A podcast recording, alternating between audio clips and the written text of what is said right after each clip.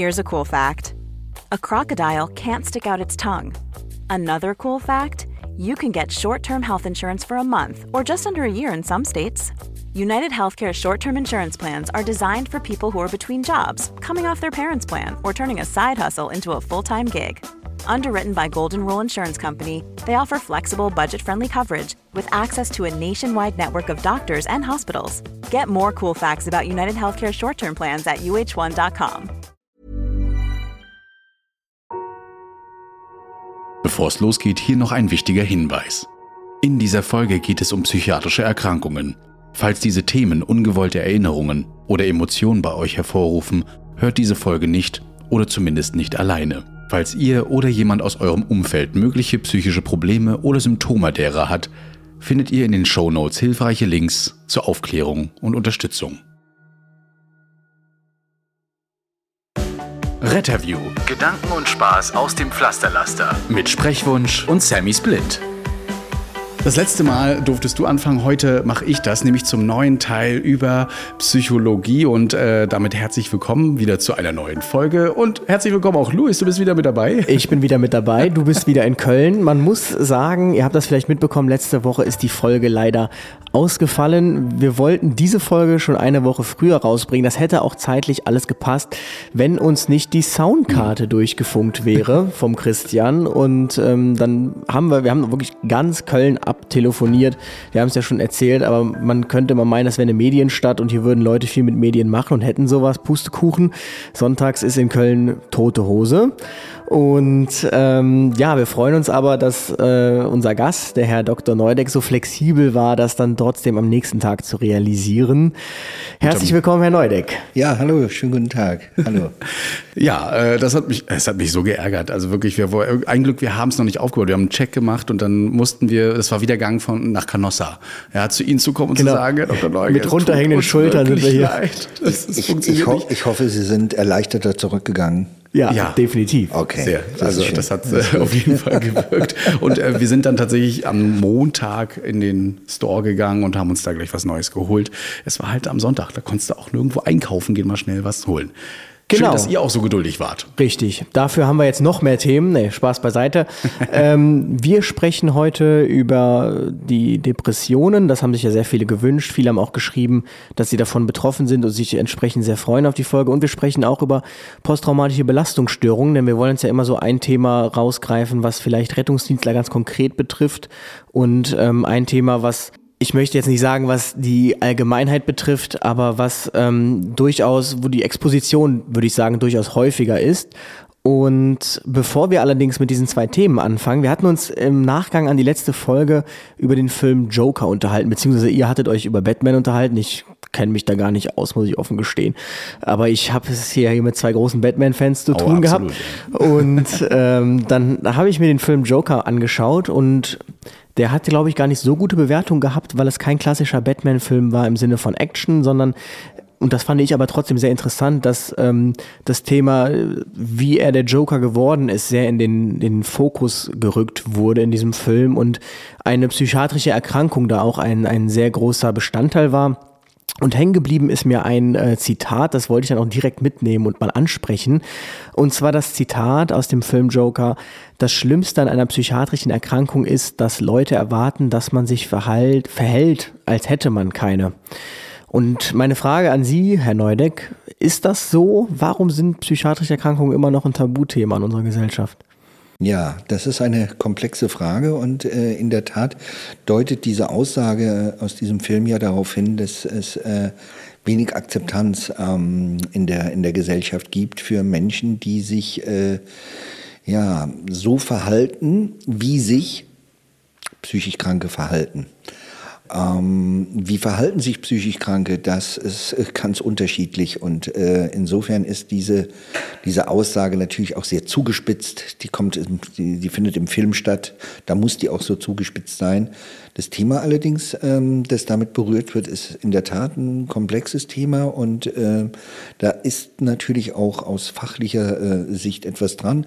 Wenn man sich die Geschichte der Psychiatrie anschaut, wenn man sich die, ähm, die Geschichte von psychischen Erkrankungen anschaut und wenn man äh, in die Realität schaut, ähm, äh, wir leben wirklich in einer ähm, Gesellschaft, die äh, unterscheidet sich sehr äh, von dem, was wir in Filmen sehen. Ich will mal auf ein anderes Beispiel kommen. Ähm, in, in Woody Allen-Filmen, da scheint es so, äh, als ob äh, jeder ein Psychiater, jeder eine Therapeutin hat. Ne? In, ähm, in der äh, Serie äh, Sopranos, da geht der, ähm, der Boss äh, zu einer ähm, Psychotherapeutin ähm, und schüttet äh, dort sein ähm, Herz aus. Äh, die einzige Person, der er scheinbar in irgendeiner Weise, wenn man davon vertrauen kann, sprechen kann, vertraut. Das ist in der Realität alles ein bisschen anders. Da ist es so, dass Menschen ähm, in der Region, also in ähm, ähm, außerhalb von Großstädten durchaus 50, äh, 40, 50, 60 Kilometer äh, fahren, ähm, um dort dann bei einer Therapeutin Psychotherapie zu machen, damit es niemand mitbekommt. Es äh, ist immer noch tabuisiert. Äh, psychische Erkrankungen werden äh, tabuisiert. Es ist sehr schambesetzt. Es ist ähm, als Makel, als, äh, Etikette, als Etikettierung wird es noch gesehen. Der hat ein Rad ab, der ist verrückt, der ist ja irre. Das das sind ja ähm, äh, äh, teilweise auch Schimpfworte, die wir, die wir Menschen an den Kopf werfen. Du bist ja irre, ne? Wenn jemand, ja, du tickst nicht richtig. Ähm, und natürlich ist es was anderes, als wenn, äh, wenn Sie jetzt zum Beispiel eine Verletzung am Meniskus haben. Da sagt ja niemand zu Ihnen, äh, dein Meniskus ist kaputt oder ne? macht darüber abwertende Bewe äh, Be äh, Bewertungen. Das, ähm, und ähm, von daher ist das, ich sag mal in Anführungsstrichen, Image von psychischen psychischen Erkrankungen ähm, noch immer ein nicht so gutes. Und das hat auch damit zu tun, ich komme auf den Meniskus zurück, wenn man eine Sonographie macht oder äh, ein Röntgenbild, dann sieht man da was. Eine Depression finden Sie nicht im Organismus. Man findet höchstens sogenannte Korrelate. Das bedeutet Entsprechungen einer depressiven Erkrankung entspricht halt ein erhöhter MHPG-Gehalt im Urin. Das ist ein Abbauprodukt von Serotonin, ja, zum Beispiel. Aber das ist ja nicht die Depression. Einer Depression entspricht ähm, ein Rückzugsverhalten, Stimmungsschwankungen, aber das ist nicht die Depression. Also es ist schwer fassbar. Psychische Erkrankungen sind schwer fassbar und insofern ähm, ist das schon mal ein Punkt, wo viele Menschen Schwierigkeiten haben äh, zu sagen, ja, ich, ich bin depressiv, was ist das denn eigentlich? Wenn ich morgens aufwache und äh, mir geht's nicht gut, bin ich dann depressiv? Oh, ich bin depressiv, äh, sagt ähm, der Hans äh, äh, zur Lena. Äh, ich habe äh, seit drei Tagen ähm, äh, fühle ich mich irgendwie traurig. Also das ist die andere Seite. Dann wird es gleich als als Depression bezeichnet, wenn es einem mal nicht gut geht. Wie lange darf man denn trauern um einen verstorbenen Menschen, ohne dass man als depressiv bezeichnet wird? Auch eine Frage. Also das ist alles so nicht so richtig klar. Das ist alles im, in, in, in der Gesellschaft äh, äh, mit, mit vielen ähm, Unschärfen verbunden. Und dazu kommt dann natürlich auch noch, wenn man sich wirklich die Geschichte in der, Psych der Psychiatrie anschaut, die Methoden, mit denen äh, Menschen äh, behandelt wurden die waren äh, zu Zeiten halt äh, auch von der äh, Hilflosigkeit der, ähm, der Medizin gegenüber diesen Erkrankungen ähm, ähm, davon gekennzeichnet. Das hat sich erst geändert äh, mit der äh, Einführung der äh, Psychopharmaka. Man kann da sehr skeptisch gegenüber Psychopharmaka sein, das ist ganz klar, das darf man auch und man muss sich da auf jeden Fall informieren, informieren, wenn man damit zu tun hat.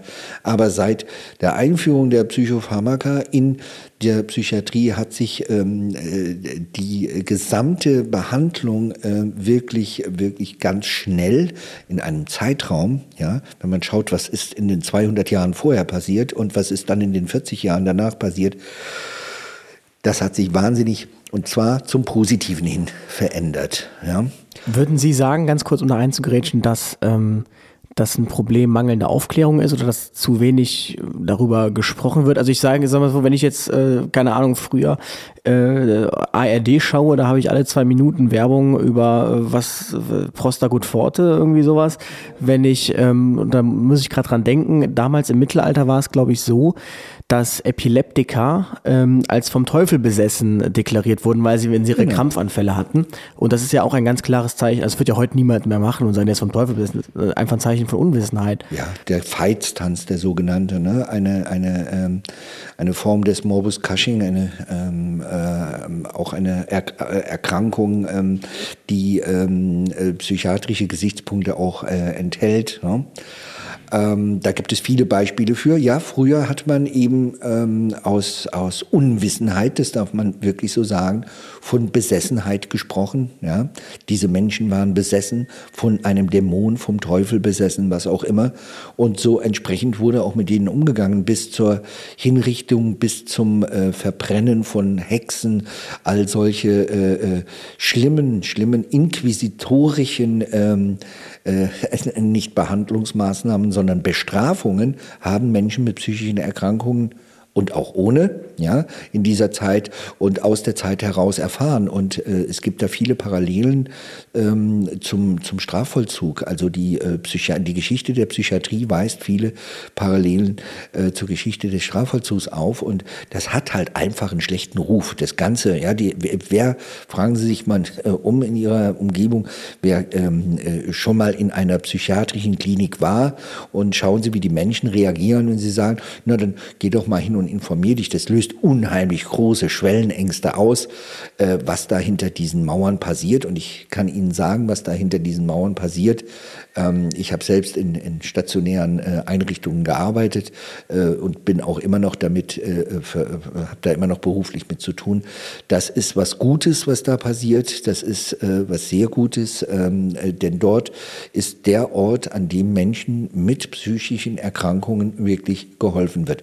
Und natürlich muss man auch bescheiden sein und sollte man auch und sagen, natürlich wird da auch nicht allen geholfen, natürlich kann man nicht allen helfen, aber da wird heute eine Arbeit gemacht, äh, die wirklich angemessen ist, angemessen auch an, ähm, äh, an den äh, Erkrankungen, die diese Menschen haben. Und da steht Menschlichkeit auch im Vordergrund. Also ich arbeite viel mit, mit äh, ärztlichen Kolleginnen und, und Kollegen zusammen.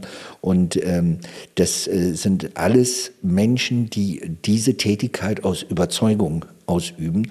Und zwar aus der Überzeugung, dass sie mit, mit ihrem Wirken Menschen unterstützen können, wieder mehr Lebensqualität äh, zu äh, haben. Und das ist eine sehr, sehr positive Entwicklung. Ich will nicht sagen, dass das vor 100 Jahren anders war, aber die Mittel, die waren ganz einfach nicht da.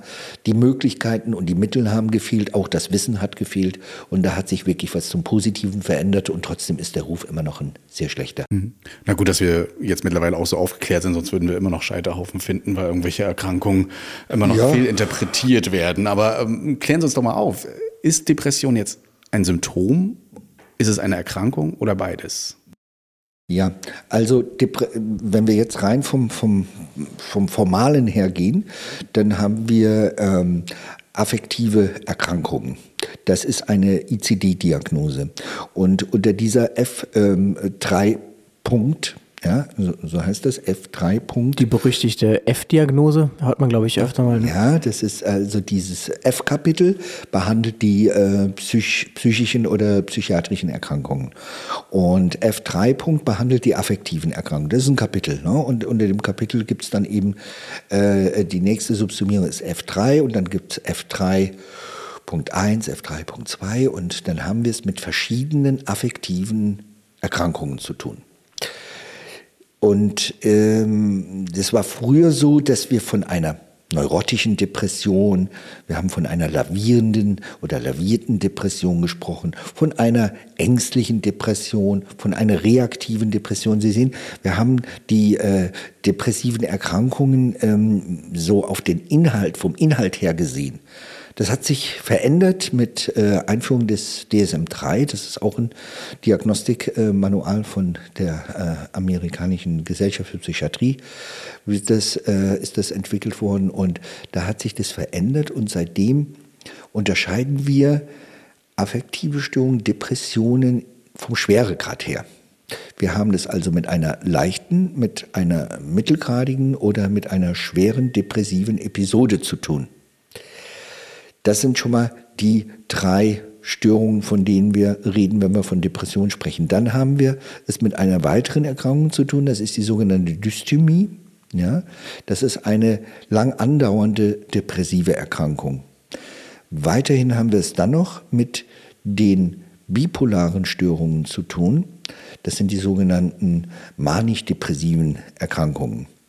Also Depression ist eine Erkrankung, die sich in verschiedener Form manifestieren kann, die verschieden diagnostiziert werden kann.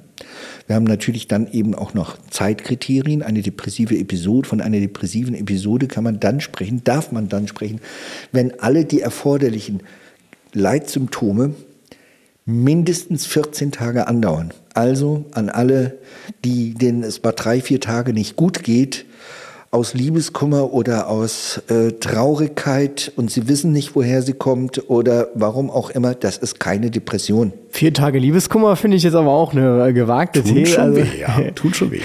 Vier Tage, vier Tage Liebeskummer, das tut weh. Und äh, wenn ich glaube, ich hatte ein halbes Jahr Liebeskummer damals. Bei der ersten, bei der ersten ja, Liebe. ja, und das ist eben noch mal was anderes. Auch wenn, auch äh, wenn, wenn ich trauere um einen Menschen, den ich verloren habe, um eine Beziehung, die ich verloren habe, dann bin ich nicht depressiv. Das ist eine gesunde und erforderliche, äh, ein gesunder und erforderlicher psychischer Prozess und den muss man unterscheiden von dem, was Depression ist. Depression ist eine Erkrankung und es ist keine Befindlichkeitsstörung. Also ich finde es interessant, ähm, wie oft ich, und das muss ich mal zugeben, schon auf einem Protokoll Depression angekreuzt habe, weil eine Dame gesagt hat, ja, und mein Mann ist verstorben und so weiter. Und das aber gerade vor einer Woche und dann wird munter auf dem Rettungsdienstprotokoll auch gern mal Depression angekreuzt. Dabei ist es ja definiert, ab wann es eine Depression ist. Ja. Ja, ja, und die ja, muss dann auch erst diagnostiziert sein, um sie als. Depression dann auch wirklich zu bezeichnen. Ja, genau, so ist es. Und da gibt es äh, verschiedene äh, äh, Diagnostika, äh, mit denen man äh, eine äh, Depression und auch den Schweregrad, die Ausprägung einer Depression ähm, feststellen kann. Jetzt ähm, stelle ich mir die Frage, wir hatten ja im Rahmen der Schizophrenie von ähm, einer gewissen Form einer, ich meine, Sie meinten, dass die Schizophrenie die höchste Vererblichkeit hätte, war das so? ja. Ähm, ist das, ist das Biologische Komponente. die biologische ja, ja. Komponente, ist das bei einer Depression auch so? Ist sowas vererbbar? Wir haben ja, ähm, oder ich sprach jetzt vorhin von verschiedenen äh, Graden, Ausprägungsgraden, leichte, mittelgradige, schwere Depression. Wir können bei leichten und mittelgradigen äh, depressiven Erkrankungen zuallermeist äh, zunächst mal die biologische Komponente vernachlässigen. Wo sie äh, ziemlich abgesichert ist durch viele Untersuchungen, ist es im Bereich der schweren Depression, der schweren Depression, die es dann auch mit psychotischen Symptomen geben kann und auch bei der sogenannten rezidivierenden depressiven Episode. Rezidivierende depressive Episode bedeutet wiederholt depressive Episoden haben. Das, äh, auch da gibt es einen äh, biologischen Anteil, äh, den man durchaus äh, nicht nur behaupten, sondern auch nachweisen kann. Ähm, bei einmalig auftretenden depressiven Episoden mittelgradig leicht äh, kann man das wirklich vernachlässigen. Das finde ich ähm, tatsächlich sehr interessant, weil, also ich weiß es, es gibt, ich habe es mal irgendwo gesehen, dieses, es gibt, es gibt so ein Meme oder sowas, also da sagt einer, äh, bist du denn depressiv? Das Leben ist doch so schön. Also so, ähm, genau, es wirkt so ein bisschen so als, äh, das trifft es glaube ich auch ganz gut. Das finde ich, das finde ich in, sehr gut. Das trifft, äh, das trifft in einer gewissen Weise, nämlich wirklich. Äh, denn die Antwort müsste lauten: Ja, genau deswegen. Ja. Äh, interessanterweise, ähm, das ist jetzt nicht statistisch abgesichert, sondern nur eine Beobachtung. Interessanterweise nehmen die Depressionen nicht in der Zeit, wie man es vielleicht denkt, so im November, Dezember zu, wenn alles grau und die Tage kurz werden, sondern eher jetzt hier in, in dieser Zeit, im Frühling, wenn die Menschen wieder rausgehen, wenn die Menschen sich wieder des Lebens mehr freuen. Und was ist dann? Dann merkt der eine oder andere, dass, das gar, dass er da gar nicht mitziehen kann. Und dann entsteht so etwas wie eine, ja, wie eine erlebte Dissonanz zwischen dem, was da draußen ist. Das Leben ist doch so schön. Und zwischen dem inneren Erleben. Und diese erlebte Diskrepanz, nicht Dissonanz, da habe ich mich versprochen, diese erlebte Diskrepanz, die führt dann wirklich äh, auch dazu, dass Menschen dann äh, ja nicht, nicht äh, verzweifeln, aber beginnen an sich zu zweifeln und das bemerken, wie sehr sie da in einer äh, Stimmungsproblematik auch, auch drin sind. Und äh, man muss das eben auch nochmal von fachlicher Seite her betonen, dass Depression bedeutet nicht einfach traurig sein. Depression bedeutet nicht einfach, ähm, ich, ich kann mich nicht an dem, was ich habe, freuen. Und es bedeutet vor allem nicht, dass alles um mich herum okay ist und es mir deshalb automatisch gut geht. Also ich kann sehr erfolgreich sein, ich kann materiell abgesichert, sehr erfolgreich äh, in einer äh, guten, gesunden Beziehung leben und trotzdem eine depressive Störung entwickeln. Das ist möglich. Wobei aber all diese Faktoren, die ich jetzt vorher genannt habe, auch wiederum protektive, schützende Faktoren sind. Es ist dann eben unwahrscheinlicher. Aber möglich ist es trotzdem. Das finde ich tatsächlich ähm, gut, dass äh, Sie das nochmal angesprochen haben, weil wir das auch schon mal in einer Folge besprochen hatten, ähm, dass äh, es gab mal einen Kommiliton, der hat seine Bachelorarbeit darüber geschrieben, weil es gab wohl einen bestimmten Bahnabschnitt bei der Deutschen Bahn, der leider ähm, äh, wo es zu einer sehr hohen Suizidrate gekommen ist und die Bahn hat eben so einen Rettungsingenieur ähm, beauftragt, in irgendeiner Form Maßnahmen zu entwickeln, damit man diesen Bahnabschnitt schützen kann. Ähm, und er sagte nämlich im Rahmen eben dieses Stand der Wissenschaft auch, weil er hat dann gefragt, ja, wann glaubt ihr denn, wann treten denn dort die meisten Fälle auf? Und ähm, dann sagt natürlich alle im Winter. Und er sagte eben nicht, nämlich im Frühling, wenn man sich dann nämlich abgehängt fühlt, in Anführungsstrichen. Und dann, also, weil, und da sind wir, glaube ich, auch schon mitten im Thema Abgrenzung so zur Winterdepression. Im Winter geht's ja allen irgendwie schlecht. Alle haben schlecht Laune. Ich habe das letzte Mal mit Kollegen gesprochen. Das Wetter, den ganzen Tag ist es nur bewölkt. Man hat schlechte Laune. Der Tag geht irgendwie nur von 9 Uhr bis 12 Uhr. Und ähm, wie erkenne ich denn, kann ich das denn überhaupt wie erkenne ich denn, ob es wirklich nur eine Winterdepression ist, eine depressive Episode oder ob es vielleicht doch ein bisschen. Ja, also eine, eine Winterdepression kann durchaus und ist durchaus eine depressive Episode. Wir reden dann von der saisonalen äh, Depression, die tatsächlich an eine Jahreszeit geknüpft ist. Ähm, eine depressive Episode muss mindestens 14 Tage lang dauern und äh, die äh, tritt dann eben auch unabhängig von der Jahreszeit auf.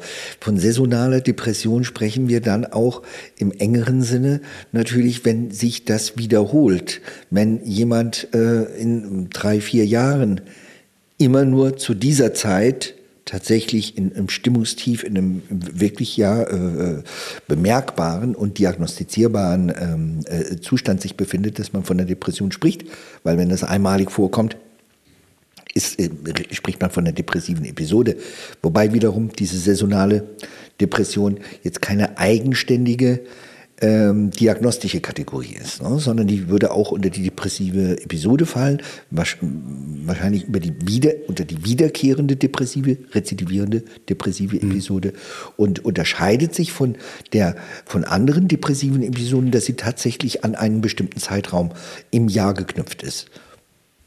Das muss jetzt nicht Winter oder Sommer Nein. sein, das kann auch Nein. ein Todesfall sein, ein Todestag oder sowas, der dann damit immer auch einhergeht und das wieder aus, aus, aufruft.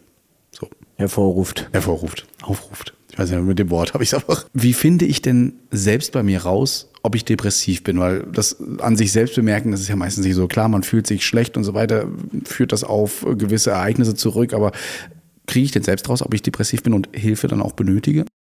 Weil, man muss ja dazu sagen, vielleicht, es gibt ja das ist vielleicht auch eine interessante Frage. Jetzt würde man ja als selbst, mhm. der ja natürlich weiß, wie psychiatrische Erkrankungen der Gesellschaft sind, nicht darüber sprechen möchte, würde man ja wahrscheinlich als erstes in Anführungsstrichen heimlich für sich erstmal im Internet recherchieren und dann gerate ich wahrscheinlich relativ schnell auf so eine Seite, die dann sagt, hier hast du einen kleinen Test, klick dich doch einfach mal durch, dann sagen wir dir das. Ähm, wie bewerten Sie das? Ist das überhaupt möglich, selbst in irgendeiner Form? Naja, ich weiß nicht, äh, wenn Sie Zum Beispiel denken sie hätten Fieber und sie halten dann ihre Hand in lauwarmes Wasser und äh, daraufhin äh, halten sie die andere Hand in äh, kaltes Wasser und prüfen dann den Temperaturunterschied, um Fieber zu messen. Das ist ungefähr, ungefähr so valide wie das, was sie da im Internet machen können. Also das ist einfach nicht zuverlässig. Gibt es denn ein Thermometer? Dann frage ich mal so. Ja, es gibt bestimmt, ne, es gibt bestimmt ein inneres Thermometer. Also da, wo ich bei mir feststelle, dass sich was verändert, wenn ich merke, äh, ich bin eigentlich ein recht aktiver Mensch und äh, ich habe zu nichts mehr Lust oder deutlich weniger Lust auf soziale Kontakte. Ich bin jemand, der sich für Dinge interessiert und ich verliere das Interesse. Mich, Dinge, die mich wirklich vorher gepackt haben oder einfach nur interessiert haben, wirken plötzlich uninteressant auf mich. Ich spüre bei mir eine wirklich starke Verminderung des Appetits oder eine übergroße Zunahme des Appetits. Ich bemerke, dass ich wesentlich schlechter schlafe als normal. Ich bemerke, dass ich Gedanken an die Zukunft habe, die durchweg negativ sind. Gedanken über meine Mitmenschen, die durchweg negativ sind. Oder Gedanken an mich selbst, wie ich mich erlebe, die negativ sind. Und zwar negativ nicht im Vergleich zu anderen Menschen, sondern im Vergleich, wie ich es normalerweise erlebe. Ich erlebe mich plötzlich ängstlich, will Dinge nicht mehr angehen, habe Angst zu versagen. Mehr als sonst. Das ist immer die Referenz. Und dann kann man sich ja ein inneres Thermometer erstellen und sagen, ja, wenn ich jetzt vor vier Wochen oder vor, vor zwei Monaten bei meinem Aktivitäts, der Motivation für Aktivitäten auf einer Skala von 0 bis 10 war ich vielleicht auf 7. Wo bin ich jetzt? Auf 4. Bin ich auf sechs, ist es, glaube ich, unproblematisch. Aber bin ich nur noch auf drei oder vielleicht auf vier, dann müsste vielleicht noch was anderes dazukommen, die Schlafstörung oder das depressive Denken. Und dann ist es notwendig und sinnvoll, auf jeden Fall fachärztlichen Rat aufzusuchen. Also nicht sich im Internet äh, auf irgendwelchen Seiten zu tummeln. Ähm, na, das, das ist äh, wenig hilfreich. Das ist wenig zielführend auch. Das verunsichert unter Umständen noch viel mehr, als es äh, tatsächlich nützt. Man ähm, äh, äh, scrollt da hin und her. Äh, wenn man in einem Test äh, high scored, dann ähm, macht man vielleicht einen anderen Test und dann scrollt man da ganz niedrig. Dann hat man fünf oder sechs Tests gemacht. Dann weiß man nicht, ist man jetzt schon, äh, mit Verlaub, ist man jetzt schon suizidal, wie der eine Test sagt und müsste eigentlich in stationären äh, Aufenthalt oder ist alles fein und es geht einem eigentlich gut und man soll sich mal nicht so anstellen. Also da würde ich wirklich empfehlen, zum Facharzt zu gehen, natürlich vorher mit Freunden zu sprechen, wenn es möglich ist, mit Verwandten, mit Freunden zu sprechen, mit sozialen Kontakten, äh, wenn die da sind äh, und man, ähm, ja, den Mut, muss man ja auch sagen, äh, findet, sich da zu öffnen. Wenn das nicht der Fall ist, dann gibt es die Möglichkeit, ähm, relativ schnell ähm, einen äh, Arzt, eine Ärztin aufzusuchen, ärztliche Kolleginnen äh, aufzusuchen und oder auch ähm, in eine, äh, ein Erstgespräch in der psychotherapeutischen Praxis zu vereinbaren. Macht es da Sinn, sich als allererstes an den Hausarzt zu wenden, weil da die Terminvergabe einfach wahrscheinlich am schnellsten erfolgen kann? Ja, natürlich. Das, das macht auf jeden Fall Sinn, wenn das Vertrauen da ist, dann sollte man das auf jeden Fall tun. Äh, und äh, das ist erstmal der Ansprechpartner, die Ansprechpartnerin. Ähm, was man ähm, beachten sollte, ist, äh, dass man sich nur für eine Übergangsphase bis zum Termin bei einem Psychiater, bei einer Psychiaterin vom Hausarzt, vom Allgemeinpraktiker äh, Praktiker Psychopharmaka verschreiben lassen sollte. Ähm, das dürfen die ähm, Hausärztinnen, die Allgemeinärztinnen und Allgemeinärzte, aber sie sind eben nicht die Fachärztinnen und Fachärzte dafür. Und ähm, bei der Einstellung mit einem Psychopharmaka, mit einem Psychopharmakon da muss man sensibel sein, da muss man auf bestimmte Dinge achten und ähm, ich sage das meinen Patienten immer, wenn, äh, wenn sie sagen, das habe ich vom Hausarzt verschrieben bekommen, bitte gehen Sie damit auch zu einem Facharzt, lassen Sie das überprüfen. Denn äh, wenn Sie jetzt zum Beispiel Einlagen, orthopädische Einlagen für Ihre Schuhe haben möchten, dann gehen Sie auch nicht zum Augenarzt ich habe einen Hausarzt und ich hab, bin da auch mal, ich hatte, war, irgendwie, war irgendwie krank und hatte eine, eine, eine hier Epstein-Barr-Virus. Und ähm, ich habe das Glück tatsächlich, glaube ich, dass ich einen, einen, gut genug reflektierten Hausarzt habe, der ja. eben weiß, wo seine Grenzen sind. Denn ähm, also ich habe da jemanden gefragt, ob er mir nicht ein Schlafmittel verschreiben könnte, weil ich schlafe so schlecht. Und er hat gesagt, nein, also das sehe ich jetzt einfach nicht. Und ähm, ich glaube, das ist auf jeden Fall auch wichtig. Aber ähm, auf jeden Fall sich schnellstmöglich irgendwo bei einem Arzt vorzustellen, denn ein Arzt, auch wenn er jetzt kein Facharzt ist, sollte er zumindest das einschätzen können und er kennt seinen Patienten ja auch in der Regel und weiß ja, so ist der mir eigentlich auch noch nie begegnet oder der hat sich ja krass verändert. Ja, auf jeden Fall. Mhm.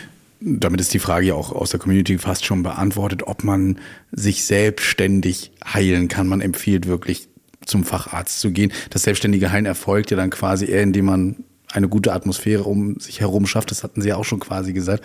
Aber es wird nicht vollkommen heilen. Ähm, die, die, depressiven Erkrankungen, man äh, darf da mittlerweile von Volkskrankheiten sprechen. Mhm. Das darf man wirklich.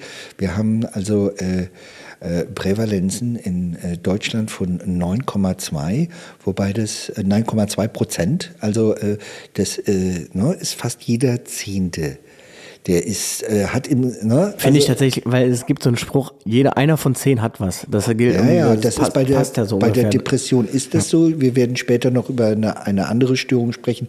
Da ist das weitaus weniger. Genau. Aber äh, bei depressiven Erkrankungen ist das so, wobei Frauen, ähm, bei denen ist es, sind es eher äh, 11 äh, Prozent, Männer sind es eher 8 äh, oder also so ungefähr, also gibt es einen Unterschied was aber möglicherweise äh, auch nur daran liegt, dass Frauen eher bereit sind, mit diesen Problemen äh, äh, nach Hilfe zu suchen. Männer äh, tatsächlich möglicherweise zuerst mal andere Hilfe äh, versuchen ähm, in Form von Alkoholiker zum Beispiel äh, ähm, danach Lösungen zu suchen, was natürlich überhaupt keine Lösung ist in dem Fall. Nun, es ist eine Volkskrankheit, es ist eine äh, ernstzunehmende Erkrankung und die heilt in den allermeisten Fällen nicht von selbst. Das ist klar. Äh, die, ähm, wir, es gibt den Begriff der Spontanremission. Das bedeutet, eine Krankheit, die ähm, ist weg, die heilt ohne dass irgendetwas getan wurde, ohne dass eine spezifische Intervention erfolgt ist. Diese Rate ist sehr gering. Hm. Ja, die äh, Rate liegt äh, vielleicht äh, bei, ja, ich habe jetzt keine aktuellen Daten, aber die letzten die äh, Untersuchungen, die ich gelesen habe, da konnte man so zwischen 10 und 14 Prozent sprechen. Mhm. Und zwar von den 100 Prozent, die erkrankt sind. Und das ist wiederum sehr wenig. Also äh, 90 äh, werden nicht besser von selbst. Ähm, bei Befindlichkeitsstörungen ist das anders. Wenn es mir mal nicht gut geht, dann kann ich ähm, viel tun und ich greife das, mal, greif das mal auf, dieses, was kann ich selbst tun. Das ist ja jetzt nicht, äh, ne, ich habe gesagt, da müssen Sie gleich auch zur Fachärztin gehen und zum Facharzt. Ähm, das heißt aber nicht, dass man sich zum Patienten dann machen muss. Ja, sondern äh, ich kann ja dann auch zuerst mal versuchen, mit den herkömmlichen Hausmitteln, und äh, hier spreche ich äh, nicht von, von äh, Beruhigungstee und Baldrian, sondern äh, hier spreche ich von Bewegung, ja, rausgehen, aktiv sein, obwohl ich nicht dazu jetzt Lust verspüre, das trotzdem zu machen. Ich kann versuchen, äh, mir selbst zu helfen und zu schauen, ob, ob, da was, ob ich da was Positives erreichen kann. Wenn ich das auf diesem Wege nicht erreichen kann, dann kann ich ziemlich sicher sein, dass ich eine dass ich die Kriterien einer depressiven Erkrankung erfülle. Soziale Kontakte gehören auch Soziale dazu Kontakte, auch. natürlich, ja, ja, natürlich. Äh, am besten noch zusammen soziale Kontakte und Bewegung. Ja, das kann man ja auch zusammen machen. So, ja. Äh, zusammen mit, mit anderen kochen, äh, äh, äh zusammen Sport mit anderen machen. Also das, das, können, das können wirklich äh, sehr gute ähm, äh, Möglichkeiten sind das und die setzen wir ja auch in der Depressionsbehandlung dann auch ein. Äh, wir können das wirklich so sagen, dass Bewegung ähm, ähnlich potent, ähnlich stark und positiv wirkt wie ein Psychopharmakon. Da gibt es jetzt mittlerweile viele Untersuchungen, die das zeigen. Ja. Was jetzt natürlich aber nicht heißen soll, ähm, läufst mal drei Runden um den Block und dann ist alles wieder gut. Nein, nein, da sprechen Sie auch was sehr Gutes an. Das ist so ein Irrglaube, den, äh, den es sogar auch in Psychotherapien gibt. Äh, die Patienten müssen nur ähm, äh, eine Tagesstruktur haben und die müssen morgens wieder aufstehen und aktiv werden und dann geht's denen gut. Das würde aber bedeuten, das Verhalten, ähm, dass unser Verhalten kausal mit unseren Gefühlen äh, in Zusammenhang steht. Das heißt, ich mache irgendwas und äh, dann fühle ich mich irgendwie. Das ist nicht der Fall. Äh, wir können äh, unser Verhalten verändern. Wir können nicht unsere Gefühle verändern. Wir können unser Verhalten verändern und dann schauen, welchen Einfluss hat das auf unsere Gefühle? Das heißt, wir können sagen, okay, gehen Sie, stehen Sie doch mal regelmäßig auf, eine Woche, vor 11 Uhr, obwohl sie normalerweise nicht aus dem Bett kommen. Und dann schauen sie mal, wie sie sich dann fühlen. Und genau eben nicht, wie laufen sie mal drei, drei Runden um den Block und dann geht es ihnen besser. Das wissen wir nämlich nicht. Hm, auch oft gehört, ne, dass man ähm, früher aufstehen soll, beziehungsweise um mehr Tageslicht auch zu bekommen, da das ja sicher, auch dieses, dieses Glück, ne, Glückshormon dann eben ausschüttet und vor allen Dingen einen wach hält. Also Könnte dann eine berüchtigte Scheinkorrelation sein, dass man denkt, dass wenn man immer früh aufsteht, einfach nur weil dann die Exposition mit äh, Sonnen Sonnenlicht sehr hoch ist, was ja, glaube ich, ja. sogar nachweislich ja. die Melatoninausschüttung hemmt und uns dann eventuell ein besseres Gefühl gibt über den Tag. Wichtig ist, den Vorhang aufzumachen, die Sonne reinzulassen. Ja, ja auf je, das ist auf jeden Fall auch wichtig und äh, ähm, ich denke, da ist der, der, der Wirkfaktor ähm, ganz einfach auch, dass wir einen äh, sogenannten zirkadianen Rhythmus haben, biologisch gesehen. Das sind ähm, unser gesamtes Biosystem ist auf ungefähr 25 Stunden eingetunt. Und wenn wir ähm, zum Beispiel der berühmte Mittagsschlaf, ähm, nichts gegen ein Powernapping von 20 Minuten, aber wenn Sie sich hinlegen mittags, äh, am besten noch ins Bett und am besten noch äh, Kleider wechseln und einschlafen, dann senkt die Körpertemperatur so runter, äh, der Körper geht dann auf ein ganz anderes äh, Level und ähm, dann geht es ihm danach überhaupt nicht besser, äh, dann geht es ihnen eher schlechter. Und insofern ist das mit dem regelmäßigen und dem frühen Aufstehen beziehungsweise der Tagesstruktur, macht das schon Sinn, denn ähm, dann sind wir wieder mehr in dem äh, Biorhythmus, den, den wir ohnehin haben. Und das ist erstmal positiv, ja. Merke ich tatsächlich übrigens auch als Student.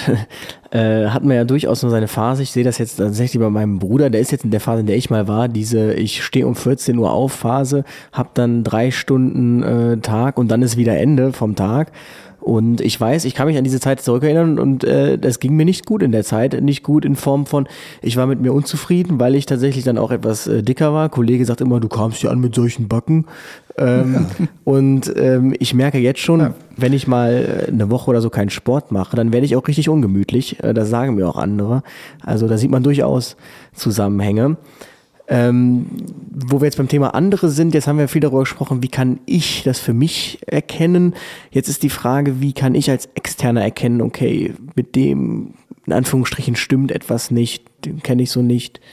Kriterien sind ähnliche wie bei dem äh, bei der äh, in Anführungsstrichen Selbstdiagnose. Äh, und zwar auch hier wieder verändert sich der oder diejenige, verändert sich äh, meine Bekannte oder äh, mein Kumpel und vor allem dann eben auch den Hinweis, ohne dass es einen ersichtlichen Grund gibt. Ja?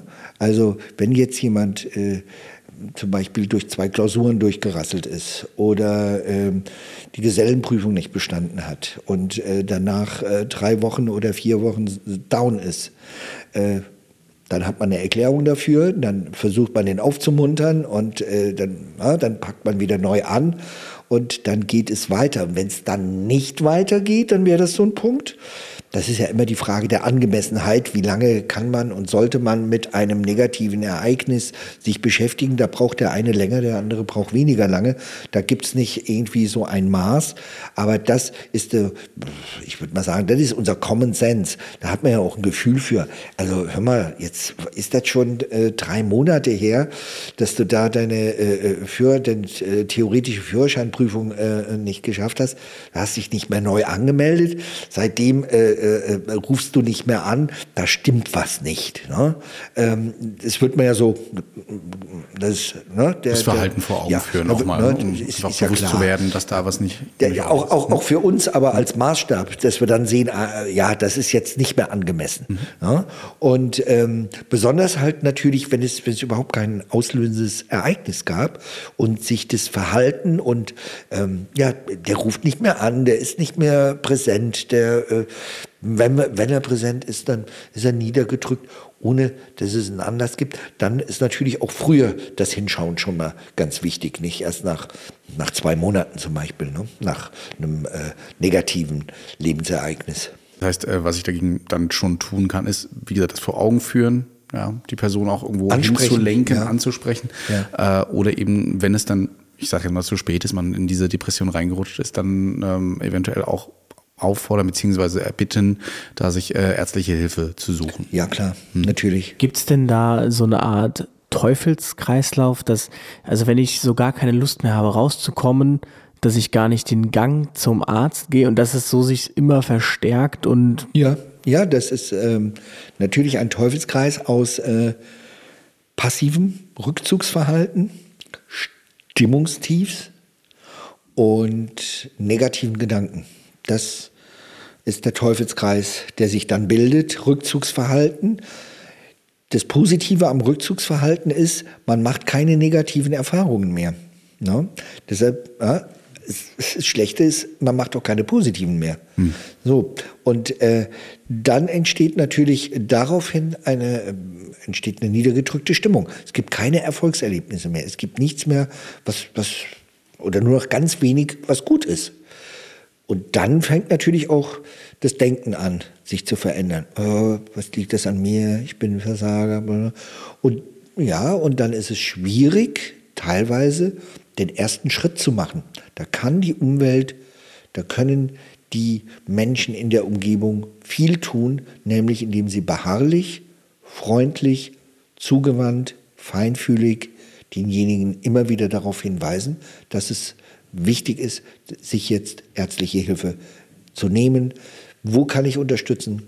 Ich rufe gerne auch mal für dich beim Arzt an, wenn du dabei bist, wenn du den Hörer nicht in die Hand nehmen kannst. Den Hörer spreche ich, wir haben alle Mobiltelefone. Gib mir dein Handy, ich mache das für dich. Hier, sprich selbst in das Telefon rein. Also so weit kann eine Unterstützung gehen und ähm, so weit sollte sie im Zweifelsfall auch gehen, weil es ist tatsächlich eine, eine Hürde. Das ist, ähm, wir haben vorhin von dem Image von psychischen Erkrankungen gesprochen und das kommt noch dazu. Plus die eigene Antriebslosigkeit. Ich hatte das äh, tatsächlich bei einer Patientin, da hat die Tochter uns gerufen, einfach aus dem, sie wollte ihre Mutter jetzt raushaben aus dieser depressiven Phase und dass die Mutter was tut. Und äh, ja. wir hatten tatsächlich ja. auch eine sehr äh, kundige Ärztin und auch die Kollegen, die alle sehr fühlig waren, die aber, und da haben wir uns wirklich mit Blicken drauf geeinigt, gesagt haben, jetzt holen wir sie vom Sofa runter. Also jetzt müssen wir was machen. Sie kommen jetzt mit in die psychiatrische Behandlung, damit sie jetzt was machen können. Sie wollte es immer, aber sie blieb einfach liegen. Lustlos, kraftlos. Ja. Ähm, ja. Wo wir uns alle gedacht haben, ja, dann, dann mach doch Mädchen. Aber ja. sie hat nicht gemacht. Und dann haben wir wirklich gesagt, so, jetzt auf geht's. Das ist super. Das ist das richtige Mittel auch. Das ist, ja, ja das äh, ist genau das richtige Mittel bis zu dem Schritt, bis zu dem Punkt, bis zu der Grenze, wo es ein eindeutiges Nein desjenigen mhm. gibt. Dieses Nein muss man respektieren, auch wenn es ein depressives Nein ist. Ja. Nur wenn ich, auch hier in der Praxis, äh, ein Nein erhalte zu der Frage, kann ich mir sicher sein, dass Sie nächste Woche wiederkommen? Wenn diese Frage nicht klar und deutlich mit Ja beantwortet werden kann, dann äh, weise ich die Patientin oder dem Patienten auch ein. Weil dann muss ich das tun und ähm, ich bin da auch äh, sehr konservativ, vorsichtig, in diesem Sinne konservativ vorsichtig, dass ich ähm, auch jeden Hilferuf, auch wenn er noch so, wir nennen das appellativ ist, also eine, äh, so ein Aufforderungscharakter hat, ein Hilf mir Charakter, aber gesagt wird, ich tue mir was an, ich nehme das ernst. Nämlich lieber 20 Mal einen nicht ernst gemeinten, eine nicht ernst gemeinte Drohung äh, ernst genommen und es passiert nichts, als es einmal nicht ernst genommen und es passiert was. Da können wir tatsächlich auch direkt reingerätschen. Es gibt diesen riesigen Mythos, ähm, dass äh, das, das wird immer auch gesagt, auch unter Rettungsdienstlern leider muss man sagen, ähm, dieses ähm, ja, also wenn der sagt, er will sich umbringen, die, die es machen, äh, mal wollen, wirklich wollen, die sagen das nicht, die machen es einfach. Ähm, da gibt's aber tatsächlich eine Statistik, ich glaube, wir haben es vorhin nochmal nachgelesen, 75 Prozent ähm, der Suizide sind angekündigt. Und insofern ist das klar von der Hand zu weisen. Wenn jemand sagt, er möchte sich das Leben nehmen, dann ist das ernst zu nehmen und kann nicht sagen, wenn, ja, ja, sie würden es ja einfach machen. Ähm, das geht nicht. Möchten Sie derjenige sein, der diese Person dann nicht eingewiesen hat? Es ist natürlich immer sehr schwierig jetzt aus der Praxis, wenn es ist ja passiert sehr häufig erlebe ich zumindest Männer, bei denen ist immer ein großes, ein großer Punkt eine Frau, die das Leben verlassen hat. Ähm, oder auch Streitigkeiten, zu denen man gerufen wird, dass der Mann sagt, ja, die Frau hat gerade gesagt, jetzt bringe ich mich um.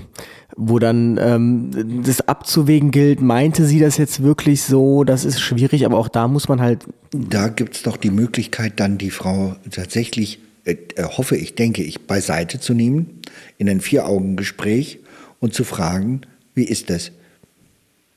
Haben Sie vor, sich was, sich was anzutun? Äh, sagen Sie mir bitte, warum Sie sich nichts antun werden. Ich brauche einen Grund von Ihnen, warum Sie sich jetzt nichts antun werden. Und ich brauche eine Vereinbarung mit Ihnen, dass Sie sich morgen spätestens irgendwo melden und so weiter. Und sonst nehme ich die Frau mit. Genau. Zweifelsfall. Da. Wir machen es tatsächlich auch, wir machen es in der Praxis so, wir sagen, also entweder sie kommen mit gegen ihren Willen, das äh, sorgt nur für Unstreitigkeit, oder sie kommen einfach mit, quatschen mit dem, wenn sie keine Lust mehr haben, sind sie weg. Und ähm, da gehen auch die meisten dann drauf ein, so aus der mhm. Erfahrung. Das heißt, ähm, auch, man soll auch nicht vor dieser Frage zurückschrecken. Ja? Wollen Sie sich etwas antun? Möchten Sie sich umbringen? Ja. Haben Sie so suizidale Absichten? Das ja. sind nämlich manchmal so Sätze, da habe ich die Erfahrung gemacht mit manchen Kollegen, die trauen sich manche Kollegen einfach nicht zu fragen, offen auszusprechen. Und ich finde gerade die Konfrontation da schon gut, weil man bekommt dann ein klares Ja oder Nein. Ja, auch weil die Patienten nachdenken. Oder, oder nee, also oder kein so eindeutiges. Nee, ja, genau, manchmal man bekommt eine Antwort. Man hat es auf jeden Fall gefragt. Und das ist das Wichtige, dass Sie es dass Sie's fragen, dass Sie es ansprechen. Üben Sie es, wenn Sie sich nicht trauen. Üben Sie es. Ähm, das ist eine Hürde. Einen wildfremden Menschen äh, zu fragen, ob er noch weiterleben möchte, das ist eine, eine äh, äh da ist so eine natürliche Blockade. Äh, das, ist, das ist ja auch nachvollziehbar. Äh, aber in, in, in, ihrer, in ihrem Job, On-Job, in ihrer Profession gehört es zur Professionalität dazu, das klar und deutlich mit dem entsprechenden Feingefühl, und man kann ja auch dazu sagen, es fällt mir jetzt wirklich schwer, das zu fragen. Mhm. Vielleicht erleichtert das ja auch ein bisschen, ne, dass man das noch dazu sagt. Und da die Frage klar und deutlich zu stellen. Gibt es dann ähm, ein, ein Musterbeispiel, ob man lieber sanft zuredet oder klare Ansagen macht, wie wir machen jetzt, oder muss man das immer situativ? Ja. Das, das ist in der Tat doch situativ und immer individuell. Äh, da gibt's keine, äh, da gibt's kein Muster. Äh, das einzige, die einzigen Randbedingungen, das sind diese, ja, ich sag mal, das sind Selbstverständlichkeiten, wertschätzend, respektvoll, ähm, im Sinne der, äh, äh, der nicht äh, gewaltsamen Kommunikation, ja, ähm, in der Ich-Form zu bleiben, Vorschläge zu machen, konstruktiv zu sein. In welcher Deutlichkeit, in welcher Direktivität, wie direktiv man das macht, also wie äh, deutlich man das auch weitergibt und ähm, wie eng man da die Grenzen setzt, das ist dann immer situativ. There's never been a faster or easier way to start your weight loss journey than with PlushCare. PlushCare accepts most insurance plans and gives you online access to board-certified physicians who can prescribe FDA-approved weight loss medications like Wigovi and Zepbound for those who qualify. Take charge of your health and speak with a board-certified physician about a weight loss plan that's right for you. Get started today at plushcare.com slash weight loss. That's plushcare.com slash weight loss. plushcare.com slash weight loss. ein interessantes Beispiel noch gehabt, ähm, erlebe ich auch immer bei äh, beispielsweise Transmenschen. Also Transmenschen, die in, in der Umwandlung stecken, ähm, beziehungsweise sich umwandeln möchten, weil sie eben unzufrieden sind mit ihrem Körper oder eben ihrem Geschlecht. Ähm, und dann häufig während der Therapie oder während der Umwandlung in eine Depression verfallen. Kommt das vor? Also warum, warum bricht man die Therapie dann ab, wenn doch der Erfolg dazu an oder wahrscheinlich führt, dass sie sich besser fühlen. Fühlen sie sich danach besser oder nicht? Der, also, äh, soweit ich das hörte, wird die, die Umwandlung dann erstmal unterbrochen, wenn nicht sogar abgebrochen. Ja, ja. Wenn jemand nicht, nicht psychisch äh, stabil genug ist, in eine Depression ja, gerät. Ja, ja, ja, ja genau. weil, weil diese äh, Umwandlung ja nicht, äh, oder diese Veränderung ja nicht einfach nur eine oberflächliche ist, sondern äh, ist ja durchaus möglich, dass die äh, Depression eine Reaktion wiederum äh, auf ähm, schon eingeleitete körperliche hormonelle äh, Veränderungen ist. Und das muss man abklären. Das kann ja, das kann wirklich gefährlich werden. Das mhm. hat dann nichts damit zu tun, dass derjenige da keinen Erfolg äh, äh, sich verspricht oder da mit irgendeiner Situation nicht zurechtkommt, sondern dass es medizinische Komplikationen gibt. Mhm. Und äh, die muss man ernst nehmen. Unbedingt. Okay. Das ist auch, glaube ich, ist das nicht so, dass wenn man sich beim Psychiater generell vorstellt, dass das erste ist erstmal ein äh, Blut- oder Urinprobe oder sowas? Naja, das sollten Sie äh, beim Allgemeinarzt, beim äh, bei der inneren Fachärztin und auch bei einer Psychiaterin, einem Psychiater machen äh, und erleben. Ja, natürlich, ja. ja. klar. Man muss ja wissen, ähm, zum Beispiel, äh, ob es ein großes Blutbild, ähm, äh, Depression und Schilddrüsenerkrankungen, genau. Überfunktion, ne, da, daran muss man denken. Man muss eben auch an hormonelle Veränderungen denken. Ähm, man äh, kann an syndromale äh, Erkrankungen denken. Man kann, natürlich muss man schauen, gibt es vielleicht eine Abhängigkeit Krankheitserkrankung. Und ich finde da äh, bei den Parametern irgendwelche Veränderungen, das muss natürlich alles gecheckt werden. Ja, klar. Eine Frage, die ich mir tatsächlich gestellt habe in der, äh, in der Recherche war, ähm, es fragte jemand, ob das Glück anderer ähm, eine Depression verstärkt, beziehungsweise das haben wir schon so ein bisschen, also die Diskrepanz wird ja größer, das heißt wahrscheinlich schon irgendwie. Und da habe ich mich dann gefragt in dem Zusammenhang, ob ein Influencer also jetzt jemand, der auf Social Media ja. unterwegs ist, ob der nicht eine besondere Verantwortung hat, sein Leben authentisch darzustellen, weil ich könnte mir vorstellen, dass Leute, die dann eben so zurückgezogen sind, nur das Handy haben ähm, ja. und dort dann immer das tolle Leben sehen. Und ich wach morgens auf und bin voller Tatendrang, ja. schreibe fünf Masterarbeiten und äh, hm. habe einen Nobelpreis gewonnen, äh, dass man sich da irgendwie abgehängt fühlt in irgendeiner Form. Hm. Hm, ich, ich weiß es nicht. Ich bin zu wenig äh, influenzig äh, äh, unterwegs und ab und zu fange ich mal eine Influenza. Also von daher bin ich da jetzt nicht, nicht so, nicht so der, der Experte. Ich will nur mal so, ich will mal die Gegenfrage stellen. Ähm, äh, sollte sich so jemand dann eher äh, so äh, stimmungsgedrückt und äh, ja niedergedrückt verhalten und den äh, Mitmenschen sagen, dass Erfolg sowieso nicht so möglich ist, dass äh, alles teurer wird äh, Na, und vielleicht so weiter. auch mal sagen, dass es nicht nur Ups gibt, sondern auch mal Downs, aber wie man da wieder rauskommt, beziehungsweise Mensch, also heute heute war ein doofer Tag irgendwie für mich mhm. und sowas, okay. aber dann habe ich abends einfach eine lustige Serie angemacht und dann hat es mich wieder gefreut. Ähm, aber viele stellen ja. eben so da, als, als, als ob alles glorreich ist, alles toll. Und ähm, das kriegt man oft mit, ne? Hier mein Haus, mein Auto, mein Boot und äh, was anderes gibt's nicht. Und eigentlich geht's nur auf, äh, aufwärts. Und äh, im Hintergrund hört man dann plötzlich äh, Personen depressiv eingewiesen oder äh, Linkin Park zum Beispiel bringt sich auf einmal um, ne? also der Frontsänger. Ja, ja, ja, ja, ja gut, da gibt's ja in, in, in, dem, in dem Bereich nun wirklich äh, äh Beispiele mhm. zu Genüge mhm. äh, und ähm, äh, im Bereich der, der, der, äh, der Rockmusik natürlich vor allem, aber auch der ich, äh, ich denke mal, das hängt wirklich mit der Mission ab, die so jemand hat und äh, mit dem Zielpublikum und ähm, mit dem, was die Rolle auch ist. Also ich hätte, äh, sagen wir mal so, ich würde jetzt mal das Beispiel äh, ganz, ganz alte Serie im Fernsehen, ähm, Raumschiff Enterprise, ja. Wenn jetzt der ähm, Tiberius Kirk, also dieser Captain Kirk, wenn der jetzt plötzlich äh, während äh, so einer Sendung ähm, über seine Eheprobleme gesprochen hätte, ne, dass er also äh, jetzt nicht so richtig, so richtig gut drauf ist, und äh, Lieutenant Uhura um Hilfe gebeten äh, bei seinen Problemen, die er mit seiner Frau hätte, dann hätten wir das irgendwie als, als sehr komisch empfunden. Also ich will damit sagen, dass es eine bestimmte Rolle, die ist ja auch mit bestimmten Erwartungen vom Publikum verbunden. Und wenn es sich jetzt in einer Dream World abspielt, in einer Fantasy World, dann äh, macht es wenig Sinn, da plötzlich mit äh, äh, Fakten aus dem wahren Leben zu kommen.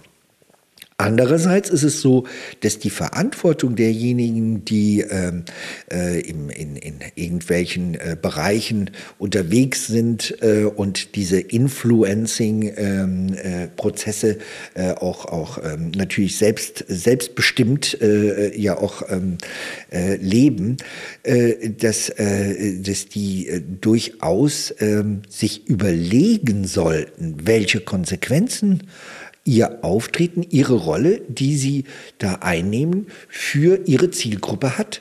Und ähm, das liegt dann viel an der Kommunikation auch mit der Zielgruppe.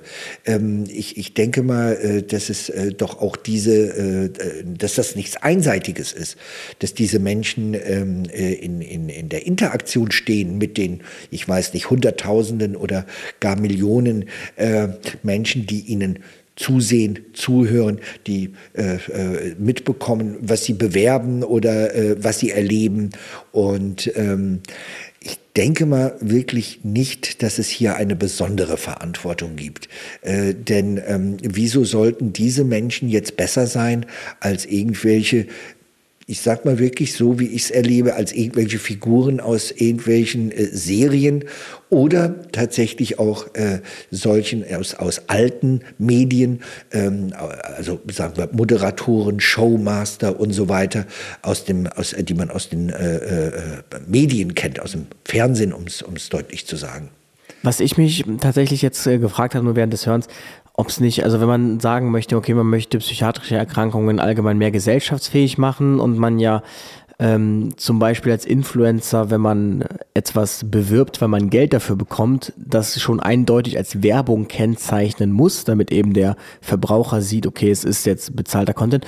Ob man da nicht irgendwie, es gibt ja auch diesen Ehrenkodex, glaube ich, unter Zeitungen, dass zum Beispiel über Suizide nicht berichtet wird und wenn dann nur ganz knapp und unten mit dem Satz, ob es nicht so ein Kodex auch vielleicht unter Leuten oder Personen des öffentlichen Lebens geben sollte, dass sie eben sagen, Leute, ähm, ich stelle euch nur, keine Ahnung, die zehn Prozent meiner glückstollen Stunden meines Lebens da und äh, bitte seid euch darüber im Klaren, dass es nicht immer ist ja einfach nur so ein Einfall gewesen. Vielleicht auch ähm, der Gedanke, vielleicht ist aber auch so ein Influencer mit seinem Happy Life vielleicht ein guter Rückzugsort, einfach zu sagen, Mensch, also hier fühle ich mich wohl, hier fühle ich mich toll. Du kennst es ja auch, einige Nachrichten, die von den äh, von unseren Usern kommen, die sagen einfach, Mensch, wenn ich Retterview anmache, dann ist das toll, eure Stimmen zu hören und es ist lustig, wie ihr euch da gegenseitig manchmal auch kappelt. Aber auch erst seit der Herr Neudeck hier.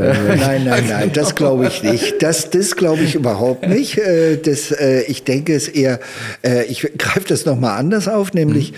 dass Sie hier doch genau in dieser Nische, in diesem Bereich äh, sind. In dem großen, großen Bereich äh, dessen, was man im, im, im Internet, in Podcast und so weiter ähm, äh, konsumieren kann oder äh, wo man teilhaben kann, äh, besetzen Sie ja gerade auch diesen Bereich, wo Themen angesprochen werden, die es äh, ja, die schwierig sind vielleicht, die ähm, nicht, alt, äh, nicht im Alltag eben besprochen werden. Und ähm, das ist, denke ich, deshalb hören äh, ihre, ihre äh, Hörerinnen und Hörer diesen Podcast. Und es gibt andere, da möchten die Menschen, glaube ich, ein, ganz einfach diese, diese Glamour-Welt, diese Glitzerwelt und äh, diese Fantasy-Welt und die werden zutiefst äh, frustriert und, und da würde irgendwas zusammenbrechen, wenn so jemand plötzlich sagen würde, ich habe seit drei Tagen Verstopfung, ich weiß nicht, was ich machen soll. Ähm, ja, wenn Sie, wenn Sie verstehen. Wobei beim Christian gibt es auch manchmal sowas. Ich sage nur okay. Impfung und äh, Schüttelfrost, aber ähm, aber auch da mit dem Dings, hey, keine Angst, ja. Also das ist nur eine Nebenwirkung. Und, nat und natürlich wäre es wünschenswert, wenn wenn mit wenn über diese äh, Probleme in der Gesellschaft allgemein ähm, äh, offener gesprochen werden könnte.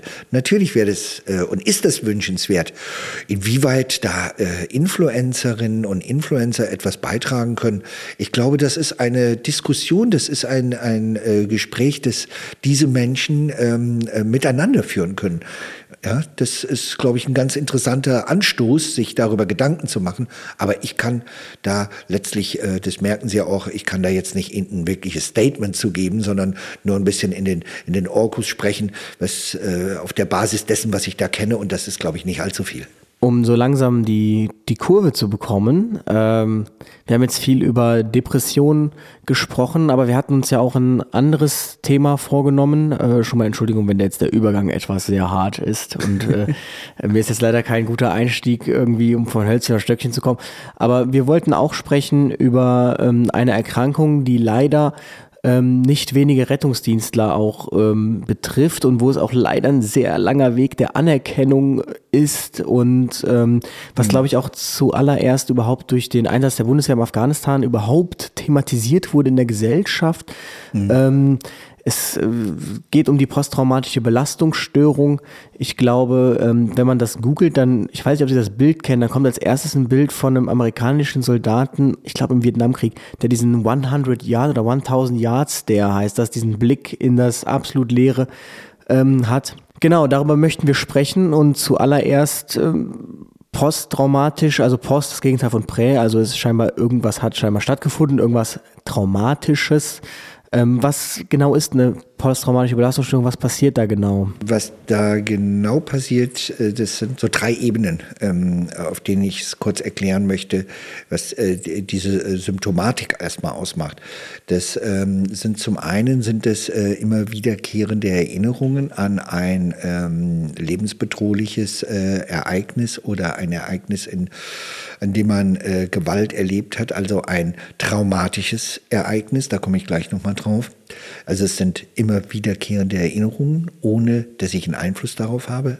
Es können Albträume sein, es können Gedanken sein, es können Bilder sein, Vorstellungen sein, ähm, sogenannte Flashbacks.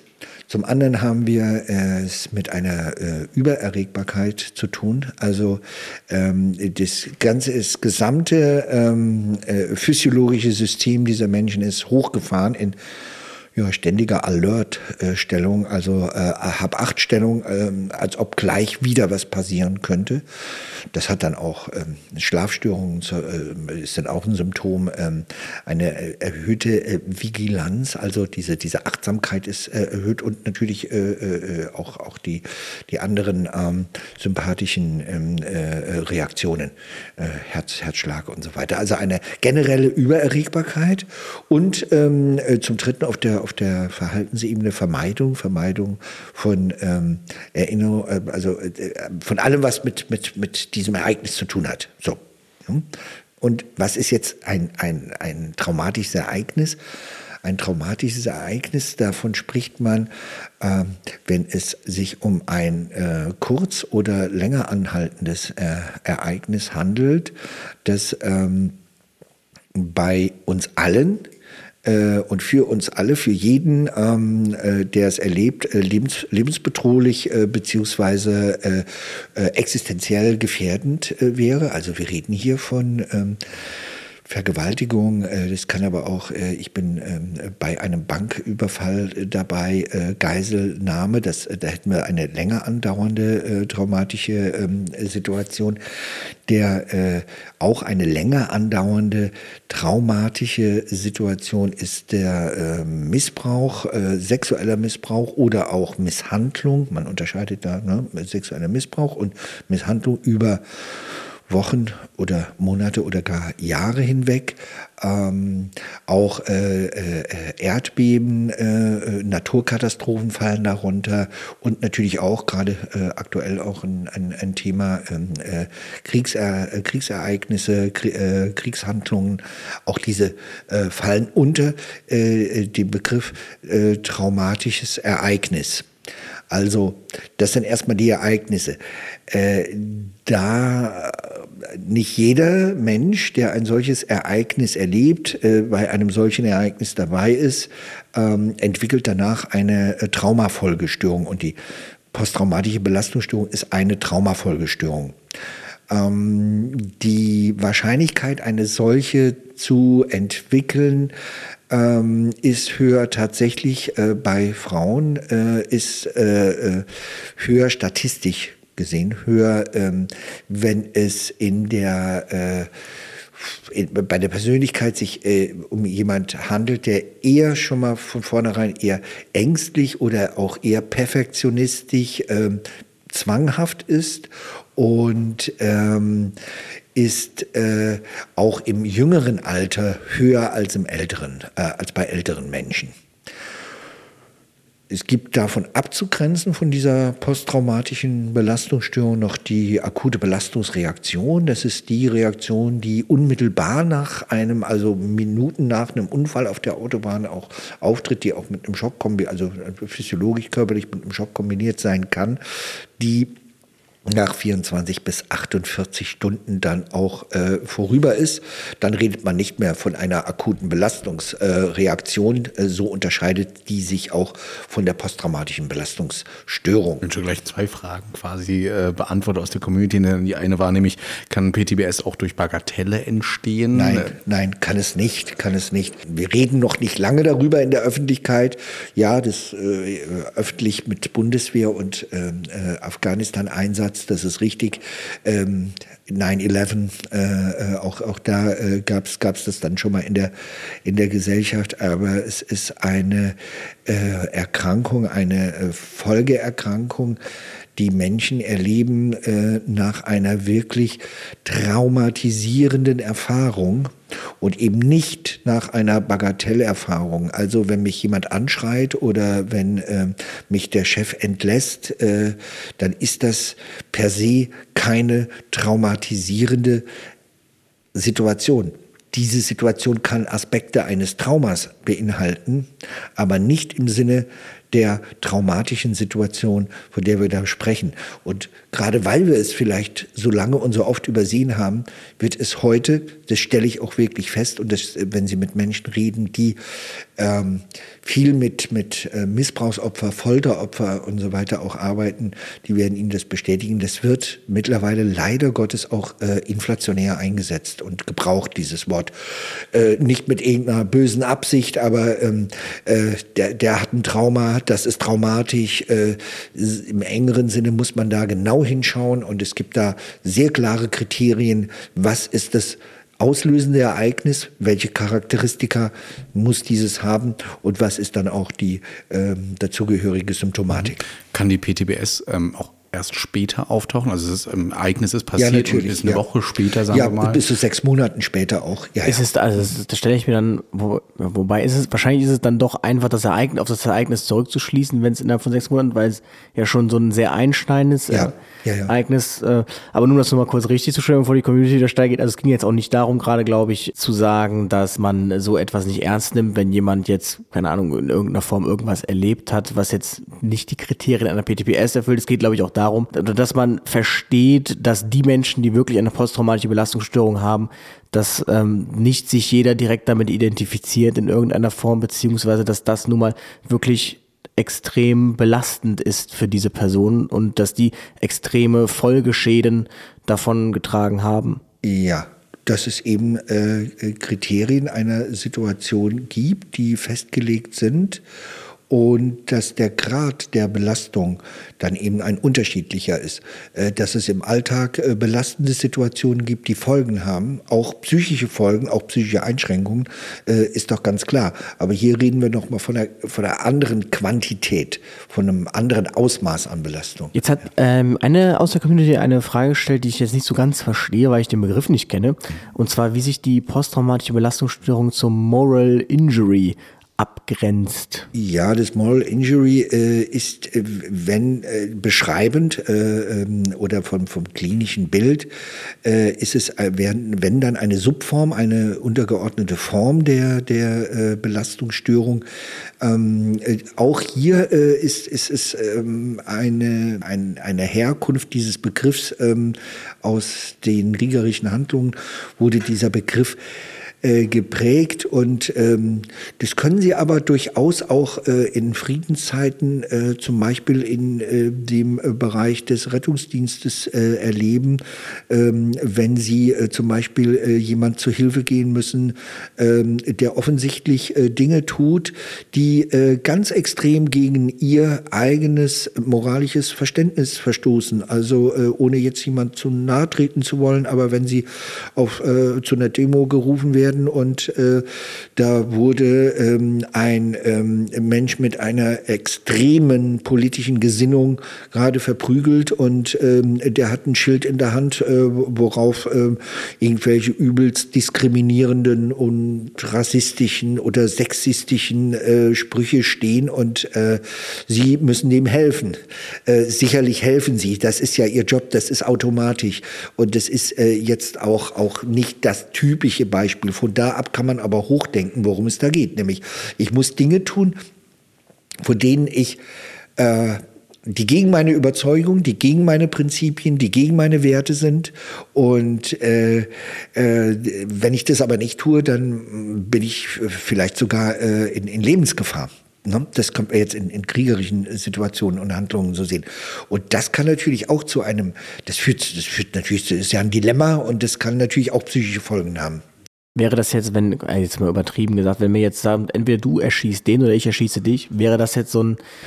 Nicht ganz, nicht ganz. Äh, das ist, das ist ja ein, das ist nur ein Dilemma. Da haben okay. sie, da äh, ist die Moral jetzt noch nicht so dabei. Ähm, es geht eher darum, dass sie jemanden erschießen müssten, von dem sie jetzt, ich, ich weiß nicht, ob, ob das jetzt auch hier dem, dem Format angemessen ist, mit, mit weiteren Übeltaten drastischen Beispielen aus dem Bereich zu kommen, gerade im, im, im Moment in der aktuellen Situation. Ähm, sehen, sehen Sie es so, ich muss was tun, was gegen meine moralische Überzeugung ist, was aber ein solches Ausmaß annimmt, dass es tatsächlich auch schon äh, lebensbedrohlich werden kann und dann ist es äh, äh damit ungefähr beschrieben. Ähm, und hier sind ganz besonders Menschen gefährdet, also in, in, in solchen ähm, Extremsituationen wie im Krieg, die unheimlich loyal, sehr kameradschaftlich und so weiter sind. Also hier gilt es letztlich, je weniger äh, in Anführungsstrichen, die von, von diesen Werten getrieben sind, desto äh, äh, unempfindlicher äh, sind sie dagegen, was natürlich auch Konsequenzen hat, das können Sie sich überlegen, ja. äh, das, äh, äh, ne, wenn man da weiterdenkt, wo das hinführt. Aber ähm, ja, es gibt da einen Zusammenhang mit der posttraumatischen Belastungsstörung, dass nämlich äh, nach diesen, Erle dass auch solche Erlebnisse traumatisierend sein können. Wie nehme ich das denn wahr, dass eine Person darunter leidet, also belastet ist? Und, ja, die, ähm die, die, also im, im, im, Zweifelsfall spricht die äh, Person darüber mhm. und es ist eben nicht das, äh, äh, der Unfall, der passiert ist oder die, äh, die Geiselhaft, die, äh, das Erdbeben, sondern es ist eine äh, andere spezifische Situation. Mhm. Das heißt, zurückziehen ist jetzt eigentlich nicht so das Symptom. Auch, auch, natürlich auch. Das ist bei posttraumatischen Belastungsstörungen durchaus auch ein Verhalten. Das Vermeiden, das Vermeiden kann dann auch äh, äh, hin bis äh, das Vermeiden rauszugehen und an äh, Ereignissen teil, ha, teilzuhaben. Ähnliches Symptom dann, äh, zumindest auf der, auf der Verhaltensebene wie bei der Depression, aber ganz andere Hintergründe, warum das vermieden wird. Weil es nämlich Aspekte dann wieder beinhaltet, die ähm, die dem Trauma eigen waren. Viele Menschen zum Beispiel, Unübersichtlichkeit. Und äh, hier kommen wir auch dazu, was, wie, wie bildet sich sowas eigentlich überhaupt? Ähm, letztlich, wenn man es äh, so äh, in einem alltäglichen Erklärungsmuster, ähm, wir haben so zwei ähm, äh, Ebenen des Erinnerns und des äh, Erlebens. Das ist einmal so das Rationale, das Gedächtnis, das war dann und dann und das ist da und da passiert und zum anderen ähm, das eher das Emotionale. Wie habe ich das erlebt? Und bei der posttraumatischen Belastungsstörung ist äh, zwischen diesen beiden ähm, äh, äh, äh nicht Hälften, sondern Erlebensformen, Erinnerungsformen, äh, da ist sozusagen eine Störung, da ist eine Trennung. Ähm, das kann man sich auch äh, erklären. Wenn, stellen Sie sich vor, Sie sind in einem ganz schlimmen äh, äh, Zustand, in einem, in einem lebensbedrohlichen Zustand, dann ähm, machen Sie die Augen zu und sagen, das passiert nicht wirklich. Oder sagen sich so irgendetwas, damit Sie das in der Situation selbst, die lebensbedrohlich ist, Vergewaltigung, äh, äh, Banküberfall. Ähm, da denken Sie vielleicht an, äh, an den äh, versuchen, an den letzten Urlaub äh, in der Karibik zu denken, mhm. um bloß nicht das mitzuerleben, wie der da gerade und so weiter. Ja. So und und dadurch entsteht etwas, das, ähm, das, das wirklich auch auf der Gehirnebene eine, eine Hemmung äh, entsteht da, eine Blockade und letztlich sind dann ungewollte Erinnerungen oder sagen wir Gerüche oder irgendetwas, was in der Umwelt auftaucht, was ich aber rational gar nicht einordnen kann, das triggert mich dann emotional total an und äh, ich bekomme Flashbacks oder äh, ich, ich komme damit gar nicht zurecht. Ja, so, so, so äußert sich das. Also das ist, das hat viel auch mit dem nicht integrierten Traumagedächtnis zu tun. Und das machen wir auch in der, in der Therapie, dass wir den Menschen dazu verhelfen, diese, äh, diese einmalige, meist einmalige, äh, aber äh, ganz lebensbedrohliche Situation in ihre Biografie, in ihr Erleben wieder zu integrieren, so dass es am Ende ein, ganz schlimmer Vorfall war, ein ganz schlimmes Erlebnis, aber äh, ich muss das nicht mehr, ich muss nicht mehr vermeiden, daran zu denken. Ich kann das wiedererzählen und das ist das Erste, was man tatsächlich auch dann in der Therapie mit den Patienten überhaupt macht, nämlich äh, langsam Schritt für Schritt das Ganze wieder zu erzählen. Das ist eine unglaubliche Hürde, weil sie glauben nicht, was, was, was da an, an, an Emotionalität dann auch mit, mit hineinspielt. Mhm ähm, das ist ein, ein, ein, ganz wichtiger Punkt in der Behandlung, äh, dass die dazu führt, dass die Patienten auch erleben, nicht meine Reaktion, sondern das, was ich erlebt habe. Das ist das brutale, gewaltsame, pathologische, das war das Schlimme. Meine Reaktion darauf ist normal und verständlich, aber wir müssen das irgendwie hinbekommen, dass ich, äh, dass äh, die Patientin oder der Patient mit diesem Ereignis einen Umgang findet, sodass er mit und trotz dieses Ereignisses wieder besser leben kann. Bist du, woran ich gerade so ein bisschen einfach denke, vielleicht denke ich da auch falsch, aber wir haben ja mal zur äh, Hochwasserkatastrophe so viele Menschen aufgefordert, darüber zu sprechen, uns zu schreiben. Das Erlebte wirklich hautnah und das haben wir dann auch vorgelesen und weiß nicht, das hilft dann schon, also um das Verlebte zu bearbeiten und ja, durchaus. Guten Job gemacht vielleicht. Ja, natürlich. Wow.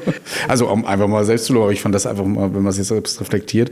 Ich hätte eher gedacht, dass wir damit den Leuten eher was antun, das nochmal zu erleben. Um, also, das, oh Gott, was haben wir da getan? Ja, das war so auch der Gedanke. Ja, aber das Wiedererleben geschieht ja dann, und das sprechen Sie was, was ganz Wichtiges an, das geschieht ja dann in einem sicheren Umfeld. Mhm. Es geht darum, sich an etwas außerordentlich Schlimmes, Bedrohliches wieder zu erinnern und es nicht wegdrängen zu müssen. Wir haben vorhin, äh, äh glaube ich, äh, das bei der Depression ist es was ganz anderes. Ähm, ne? der, da wird das, das ist ein anderes Erleben. Hier geht es wirklich darum, äh, dass äh, das Wiedererleben äh, zugelassen wird ohne dass die von den Patientinnen und Patienten befürchteten Konsequenzen äh, entstehen. Das passiert dann nicht nochmal. Und das ist es, was die befürchten, nämlich, dass das nochmal kommen könnte, dass das sich wiederholt. Und durch dieses Wiedererzählen, Wiedererinnern und Integrieren erleben die erst, dass das auch abgeschlossen ist. Und das ist ganz wichtig. Eine Frage, die jemand in diesem Zusammenhang gestellt hat, ähm ist es möglich, sich vor einer posttraumatischen Belastungsstörung zu schützen? in irgendeiner Form? Also äh, wahrscheinlich ja, also man wird ja wahrscheinlich in der Situation nicht reflektieren. Es gibt geht, protektive okay. Faktoren, die, die wir einfach äh, äh, mitbringen. Ähm, und äh, da scha äh, schauen wir natürlich auf die äh, Faktoren, die es, die es erleichtern oder die vulnerabel machen. Ja? Also Flexibilität in dem in Stressbewältigungsstrategien, das ist ein wichtiger Punkt. Ähm, natürlich spielen hier soziale Kontakte, das darüber reden können ein stabiles soziales Umfeld äh, ist natürlich auch wichtig. Ähm, äh, Strategien, um mit Belastung allgemein gut umzugehen, äh, für sich gesundheitsfördernd umzugehen.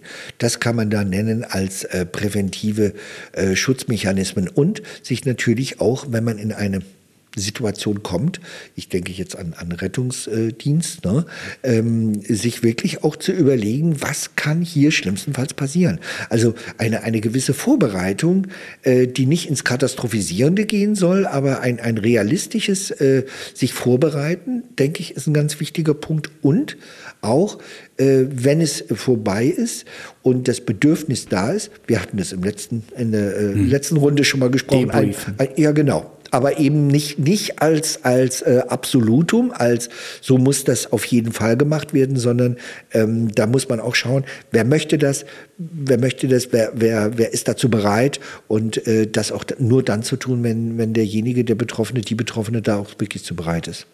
Ist es denn möglich, dass, und das ist auch wieder eine Community-Frage, ähm, dass eine posttraumatische Belastungsstörung, sofern sie denn behandelt wurde, das verschwindet die oder wird sie nur weniger schlimm? Das, die Symptome, äh, die lassen nach, die sind äh, äh weniger stark, äh, sind rückläufig äh, und äh, das Erlebnis verschwindet nicht aus dem Gedächtnis. Aber es ist eben möglich, dieses Erlebnis anders einzuordnen, zu integrieren. Das meint jetzt nicht, dass man das positiv bewertet oder dass man es äh, irgendwie umdeutet, sondern das meint klipp und klar, dass man keine Angst mehr davor haben muss, darüber zu reden und auch die schrecklichen Aspekte dieses Ereignisses äh, mitzuteilen oder zu reflektieren, ohne sie, ohne dabei das Gefühl zu haben, es nochmal zu erleben. Das ist durchaus möglich. Genau. Ähm, hier noch eine Community-Frage, wo ich aber ganz ehrlich nicht weiß, was es äh, ist, aber da werden Sie uns bestimmt weiterhelfen. Was denken Sie über die Aufnahme von äh, CPTBS ins ICD-11? Ja, das ist, das ist, ähm, wir haben gesprochen von den verschiedenen Traumata. Äh, wir haben ja äh, äh eine, eine äh, sogenannte Traumatyp 1 und Traumatyp 2 ähm, äh, äh, Unterscheidung. Traumatyp 1 sind einmalig auftretende, Unfall, sowas, ne? und das andere sind lang anhaltende. Ähm, zum Beispiel Missbrauch, Misshandlung und so weiter. Und gerade ähm, als Folge dieser äh, langanhaltenden, also Traumatyp 2 äh, Konsequenz, entstehen, ähm, ja, äh, entsteht eine, eine komplexe posttraumatische, das macht das C, C-Komplex im Englischen, komplexe posttraumatische Belastungsstörung, die auch mit einer Persönlichkeitsveränderung einhergeht. Und ähm, sie, das ist sicherlich äh, sinnvoll, äh, das mit aufzunehmen, in, in, äh, die, weil es eben auch eine äh, äh Diagnostik auch, auch, ähm, auch ähm, relevant ist.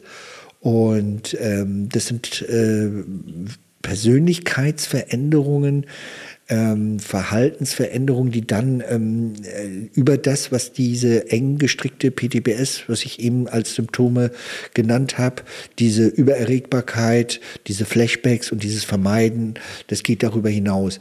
Es gibt dann wirklich Störungen in der Interaktion im sozialen Umfeld. Es gibt Probleme äh, auf der zwischenmenschlichen Ebene. Die Menschen fühlen sich äh, äh langfristig äh, natürlich äh, ungerecht behandelt, nicht wirklich wahrgenommen.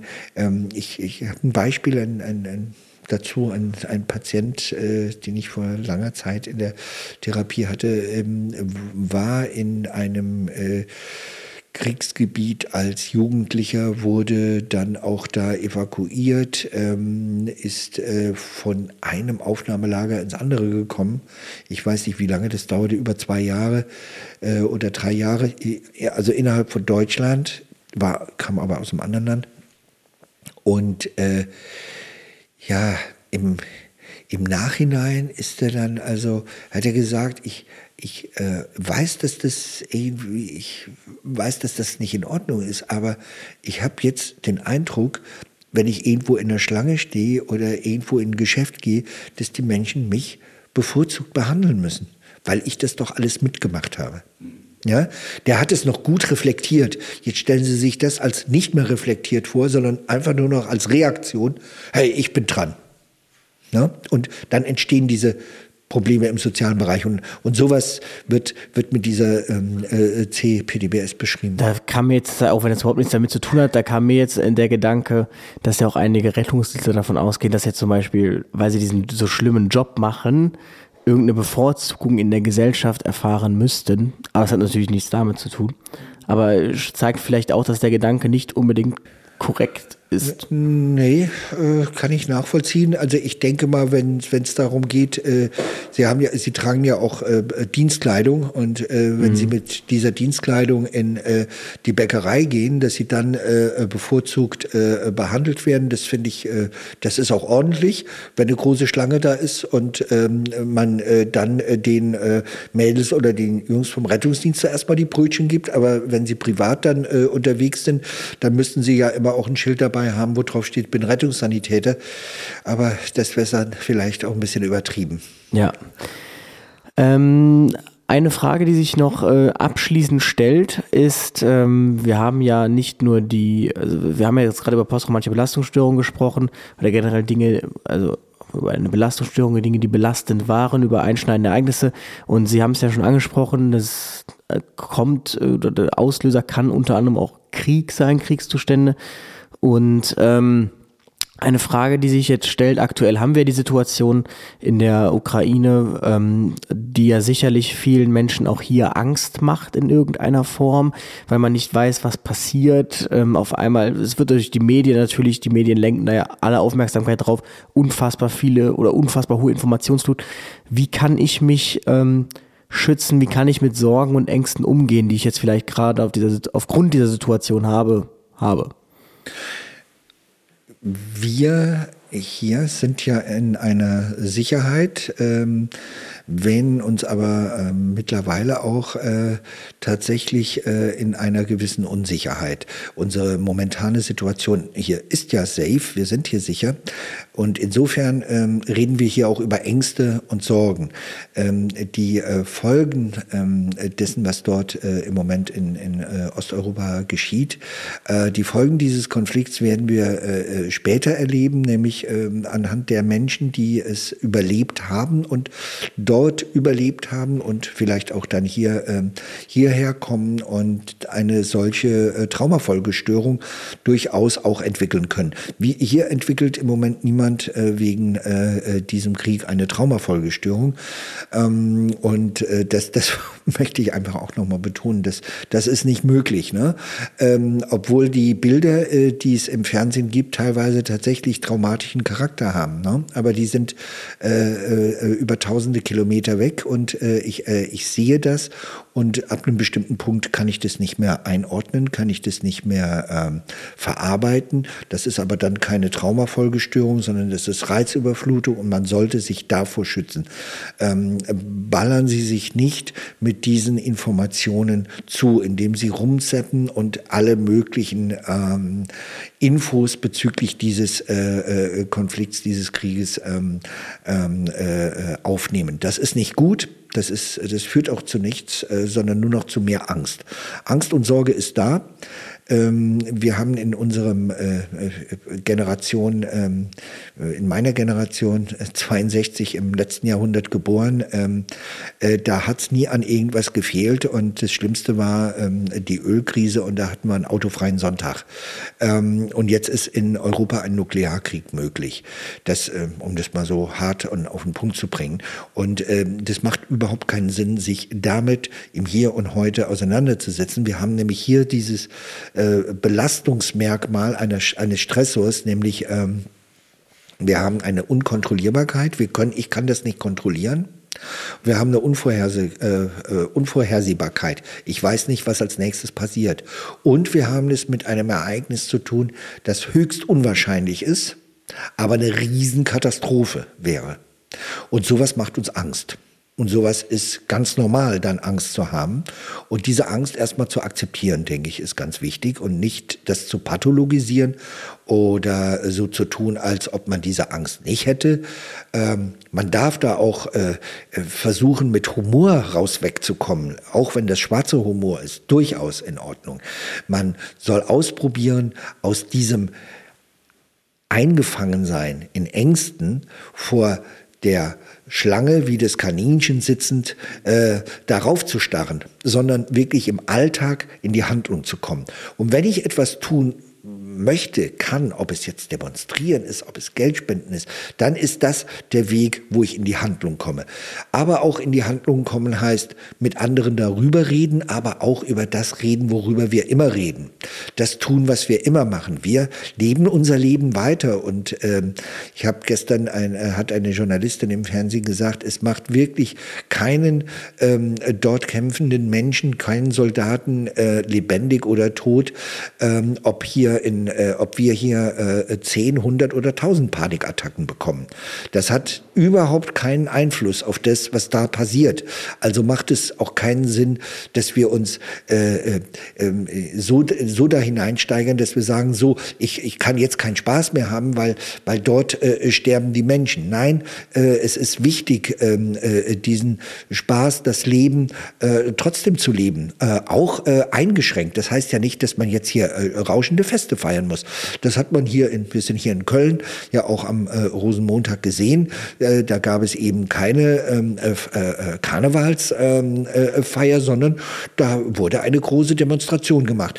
Äh, die Menschen waren da aber durchaus auch äh, fröhlich und das muss auch sein und das ist auch wichtig, ähm, denn äh, sonst machen wir uns alle gefangen und äh, sind alle Gefangene äh, dieser äh, kriegerischen Auseinandersetzung, die es da gibt und äh, das, das hilft wirklich niemandem. Also wirklich ablenken in dem Sinne, sehr sinnvoll, äh, sich mit, mit äh, anderen Sachen beschäftigen, aktiv sein Leben weiterleben und wenn ich dafür irgendetwas bereit bin zu tun, dann das natürlich auch tun.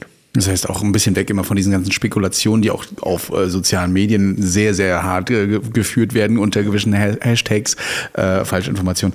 Und ähm, jetzt die Clubs machen wieder auf, auch das darf mal sein. Oder ja, einfach mal weg Fall. vom Alltag auf und sich Fall. da mal ein ja. bisschen ablenken, soziale Kontakte pflegen, vielleicht auch mal ne? genau. einfach nur tanzen und alles rauslassen, was man so an Frust und an Sorge Aber hat. sicher, das tut gut und äh, ob sie tanzen oder nicht, äh, das macht niemanden krank oder gesund. Also tanzen sie.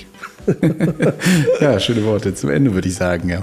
Genau, was natürlich trotzdem nicht heißt, dass man nicht betroffen sein darf in irgendeiner Form. Und ich kann immer nur mahnt den Finger erheben. Wir hatten schon mal eine Flüchtlingswelle und da war man nicht so positiv, wie man es jetzt ist. Und vielleicht sollte man sich fragen, warum der Krieg auf, anderswo auf der Welt jetzt plötzlich ein anderer ist oder warum man jetzt nicht mehr fröhlich sein kann. Natürlich ist eine andere Nähe vorhanden, aber ich finde, das hat so eine leichte das hat immer zwei Seiten. Ich finde das schade tatsächlich, dass das jetzt mehr polarisiert, weil es Europa ist, in Anführungsstrichen. Ich, ich, würde Ihnen gerne auch das Schlusswort überlassen, aber da sage ich noch äh, kurz aus meiner Sicht was zu, nämlich, äh, das ist eine, wir haben eben mal von der Scheinkorrelation gesprochen, das ist auch eine Illusion, die man sich da baut und äh, dass das jetzt für uns äh, äh, gefährlicher erscheint und äh, gefährlicher sich anfühlt, das zeigt doch nur, wie wenig uns das, was da irgendwo in Afrika oder äh, irgendwo in, sagen wir, in Syrien, im Nahen Osten oder Fernen Osten geschieht, wirklich interessiert. Und darüber sollte man sich vielleicht mal Gedanken machen. Vielen Dank, Herr Neudeck, Herr Dr. Neudeck. Bis zum nächsten Mal. Bis ja. Ciao. Ja, danke, danke, danke Ihnen. Ciao, ciao, tschüss. Retterview. Gedanken und Spaß aus dem Pflasterlaster. Mit Sprechwunsch und Sammy Split.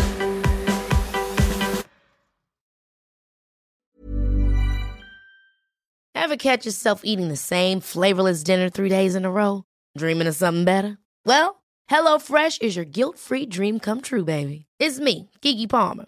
Let's wake up those taste buds with hot, juicy pecan crusted chicken or garlic butter shrimp scampi. Mm. Hello Fresh. Stop dreaming of all the delicious possibilities and dig in at HelloFresh.com. Let's get this dinner party started.